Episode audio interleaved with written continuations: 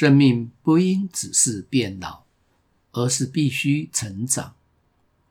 我始终深信，人在安全的环境之下，会自己朝着正向发展。你好，我是林世如，欢迎收听世如在线，成为自己，活在当下。与你分享我所读过的书、遇过的人以及做过的事，让我们一起探索生命的课题与心灵的渴望。愿每个人都能够活出自己的天性，打造出让自己满意的人生。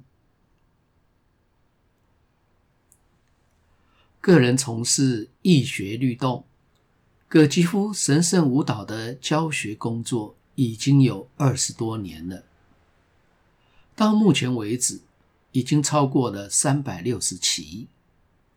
一起工作过的学员累积已达数千人，而学员的经验心得文章也超过了五百篇。从当中可以发现，新参加的学员几乎都有一个共同的特点，那就是害怕犯错。他们。总是急切的想要把动作做对，想要把老师的要求做好，而其结果就是很快的就把自己推入一场手忙脚乱的混乱和巨大的挫折当中。期待越大，纠结越深，越想要做对做好，就越糟糕。而且屡试不爽，无可避免的，透过某些巧妙的方式，协助这些人脱离苦海，就成了我初期教学的重点。唯有穿越了这一个误区，才能够真正的享受和体验这律动的美好，以及。在人生旅途上，能够遇到事情不慌乱，淡定从容的面对生活与工作中突发的紧急事件。在课堂上，我经常强调，错误是我们最好的老师。相信上过课的同学们一定会发现。我在课堂上所犯的错误，极可能是最多的那一位，而我却安之如饴。为什么会这样呢？我也是经过了犯下无数次的错误之后，终于明白，成功的道路是由无限的错误所铺成的。允许自己犯错。拥抱错误，才是最佳与最快的学习之道。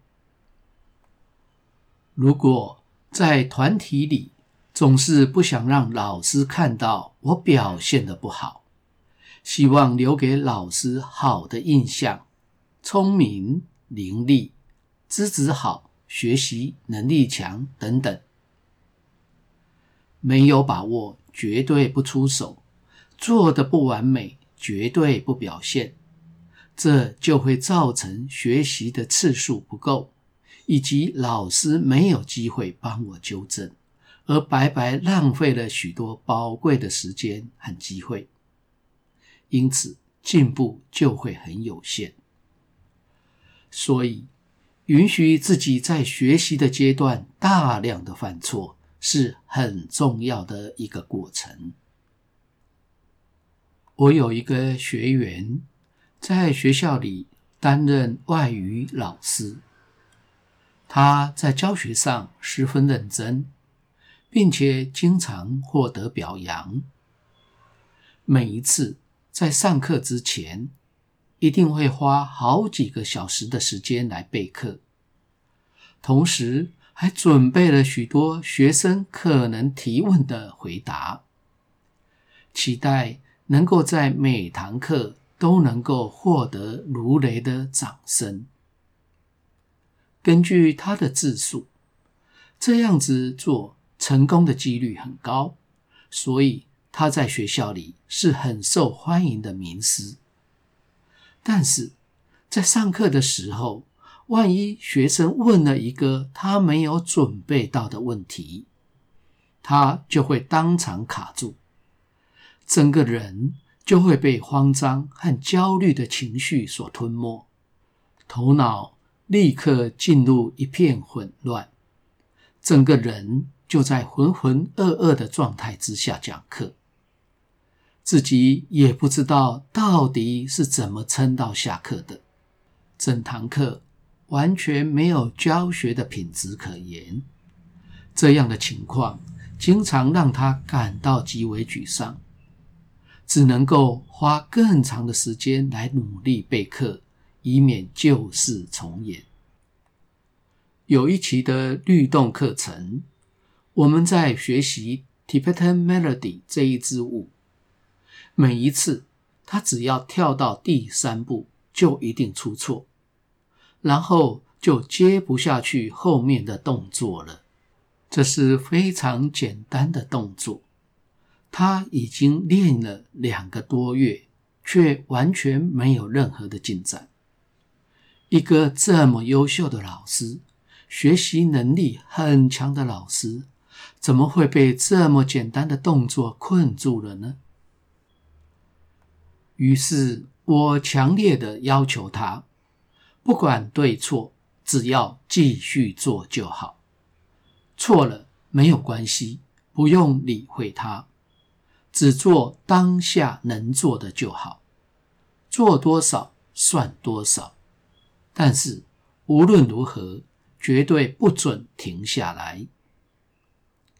像他这种乖学生变成的好老师，是很听话的。绝对会遵守权威者的要求，所以他就完全的依照我的要求去做。然后我放音乐，让团体一起跳。结果这一次他竟然跳对了。当音乐与动作进行到第二次的循环时，他突然跌坐在地上，放声大哭。旁边的同学赶紧过去扶他站起来，结果他整个人就像瘫了一样，完全无法站立。于是我就让他继续坐在地上。我问他：“你发生了什么事？”他说：“我从小就非常的努力与认真，几乎从不犯错。”一定要把事情做到最好，所以才会有今天的成就。可是刚才的经验颠覆了我所凭借的信念。原先我所构筑的完美世界完全崩溃了，我完全失去支持自己的力量，所以我站不起来了。奇妙的是，当他说完了这句话之后，他就可以自己站起来。一个星期之后，在上课时，我看到他整个人的神情放松了许多，衣着也不再那么拘谨，从原本的正式套装改成了穿运动服来上课。他说，他开始允许自己犯错，以及表现不完美了。也不再把所有的时间都用来备课，现在教起课来的心情轻松了许多，完全没有为了达到完美而做作表演。学生们也喜欢表现自然的他，而且意外的提问，他可以心情轻松的用机智来回答，所以。现在觉得教学是一种乐趣，而不再是一件苦差事了。是啊，如果我们一定要不犯错，一定要马上就能够做对做好，那么到目前为止，我们一定还不会走路。科学家研究，走路是人类成长过程当中所面临的最大难题。既然生命中最困难的事情都能够克服了，还会有什么能够困住你的难事呢？还记得吗？当时我们在练习走路的时候，头脑里并没有是非好坏对错的判断，没有想要唯美，没有要追求表现的欲望，只是想要站起来。只是想要往前走，不管跌倒多少次，无论失败多少回，我们始终没有挫折。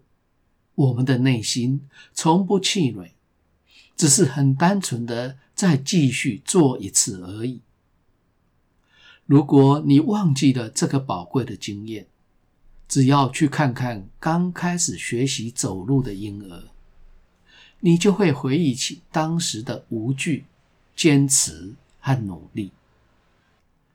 千万次的跌倒，成就了我们头一次能够走路的能力，并且受用到今天。所有的艺术作品，总是经过了无数次的烂，在不计其数的修改与调整之后，才会有令人赞叹的。棒，在学习的阶段，放下好坏对错的批判，只是单纯的去做，去经验整个过程，就像是天真的孩童在玩游戏，那是多么让人感到轻松和愉悦啊！什么是好？什么是坏？什么是对？什么是错呢？先放下他们吧。不用管它是好坏还是对错，只要记起还在婴儿时学习走路的过程，想一想是什么样的内在力量以及外在的联系，只要把注意力放在当下正在做的事情上，然后在过程当中像婴儿练习走路一样，允许自己一错再错。不断的调整与修正，并且持续的去练习，而最终就能够拥有行走的能力。只要记得不自我批判，在错误与挫折当中继续前行，直到达成目标为止的能力，在面对生命中的其他事物时，我们也能够如此依法炮制的话，那会对自己带来什么样的影响和成果呢？感谢你的收听，下次的主题是婴孩，眼神清澈，方能见实相。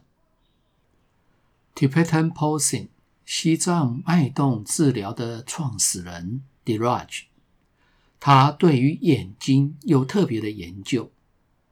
任何人只要拍一张眼球的相片给他看，他就可以说出这个人的过去发生了什么事情，以及因此而带给他身体和心理上的影响。